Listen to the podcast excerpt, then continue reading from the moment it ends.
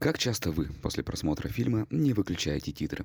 В современных реалиях, в эпоху гик-индустрии, кто-то так делает из-за желания увидеть сцену после титров, чаще, конечно, их перематывая, кто-то наслаждается финальной песней или инструментальной композицией. Если вы, как и я, относитесь ко второй категории, то добро пожаловать на подкаст «Хитстери». Здесь будем говорить не просто о песнях и музыке из фильмов, о тех саундтреках, которые стали частью поп-культуры и хитах, превзошедших фильмы, в которых звучали. Музыка в кино, как единое целое с происходящим на экране, так и абсолютно самостоятельная единица искусства. Можете считать это слоганом подкаста «Хитстери». Подчеркнуть сцену погони, усилить напряжение в фильмах ужасов, подарить дополнительные эмоции в насыщенной страсти любовной истории.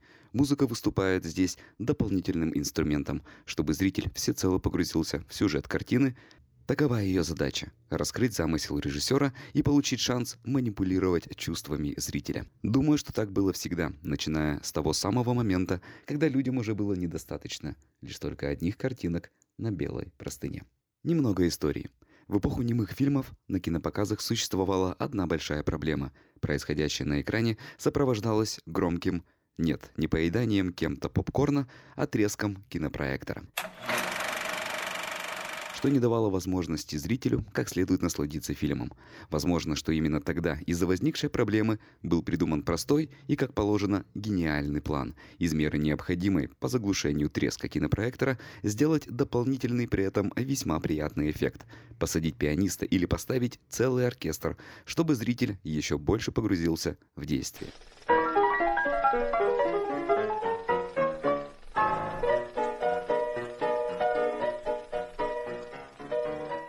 тех пор музыка и кино неразрывны в своем союзе, пускай и не всегда идеальном. Еще немного об эпохе немых кинолент, которые сопровождались живой музыкой.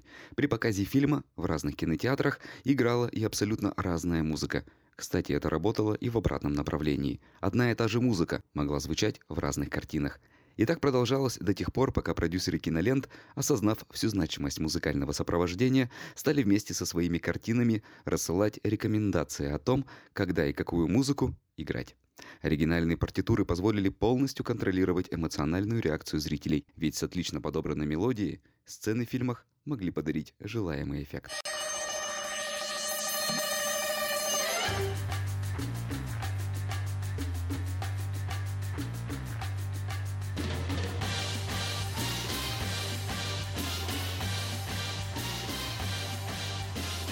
Эффект от компиляции музыки и происходящего на экране вызывали настолько бурную реакцию, что зритель в желании вновь повторить пережитые эмоции вне кинотеатра уже дома включал мелодию или песню из фильма. И мне, если честно, немного жаль меломанов начала 20 века. Посудите сами. Это сейчас мы можем найти любую песню, любой саундтрек, просто выйдя в интернет. Или даже лет 20 назад купить CD-диск или кассету с песнями из фильма. И тогда, что-то мне подсказывает, с поисками подобных записей были серьезные проблемы. Ведь выпускались альбомы с саундтреками в крайне малом количестве или не выпускались вовсе. Один из первых, кто рискнул выпустить отдельный сборник композиций, и можно сказать, что тем самым совершил революцию в индустрии, а точнее, ее продолжил, была компания Уолта Диснея. В 1936 году выпускает первый полнометражный цветной мультфильм «Белоснежка и семь гномов». Думаю, не стоит говорить об успехе этой ленты у зрителей по всему миру, но благодаря неслыханному фурору и тому, что свидетели картины напевали песни из мультфильма, Тогда только набирающая популярность студия Disney спустя год после премьеры «Белоснежки» выпускает и сборник песен, причем с теми же звуковыми эффектами, что были и в фильме. Смею предположить, сделано это было из-за экономии, а не ради аутентичности с мультфильмом. Hi-ho! Hi-ho!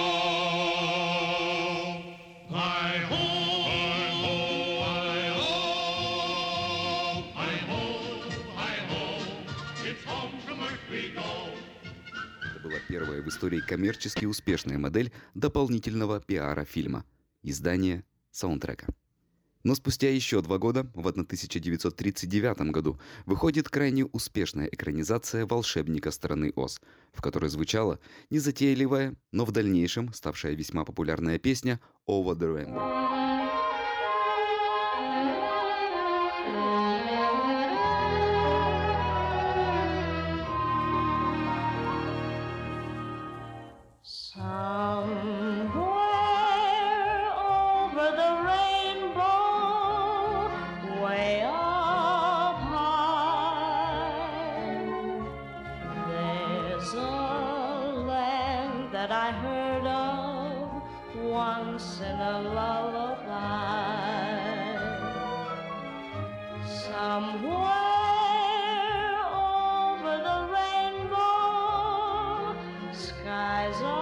Композиция, о которой говорят. Она стала символом американской мечты и путеводной звездой, ориентиром спасения от хаоса и реальности для общества.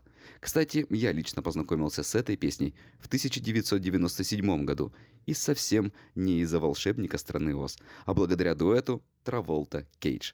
В 1997 году на экраны вышел боевик Джона Ву «Без лица».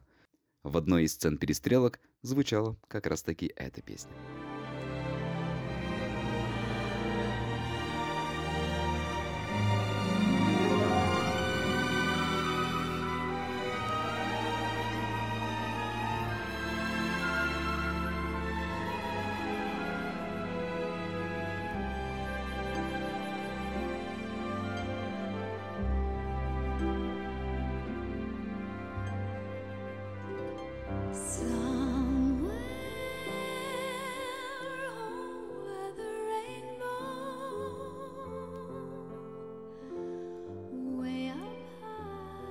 Но вернемся в 30-е годы в Голливуд. Это было время, казалось бы, идеальное для саундтрека. Это была эпоха мюзиклов. Но несмотря на обилие фильмов этого жанра и звучащих в них песен, ни одна не могла превзойти по популярности Over the Rainbow. Так продолжалось до 1952 года. На экраны выходит «Поющий под дождем». Забавно, именно этот фильм показывает, как новые реалии индустрии, а именно появление звукового кино, расширяют возможности влиять на чувства зрителей. А заглавная песня «Singing in the Rain» стала настоящей классикой и, позвольте сказать, хитом. Хотя и была впервые исполнена в 1929 году, и до выхода «Поющих под дождем» звучала во многих фильмах.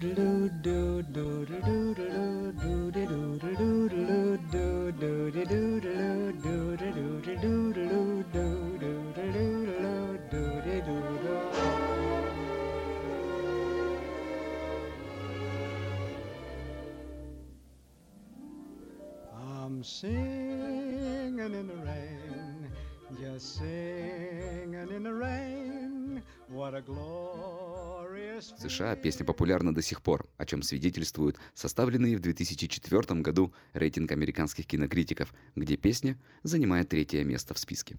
Песня, именно песня, не инструментальное произведение Singing in the Rain, хотелось просто переслушивать. Песня, которая получила отдельную вне картины историю успеха, и подобных примеров немало. В дальнейших выпусках подкаста «Хитстери» мы продолжим знакомиться с ярчайшими произведениями и их историями.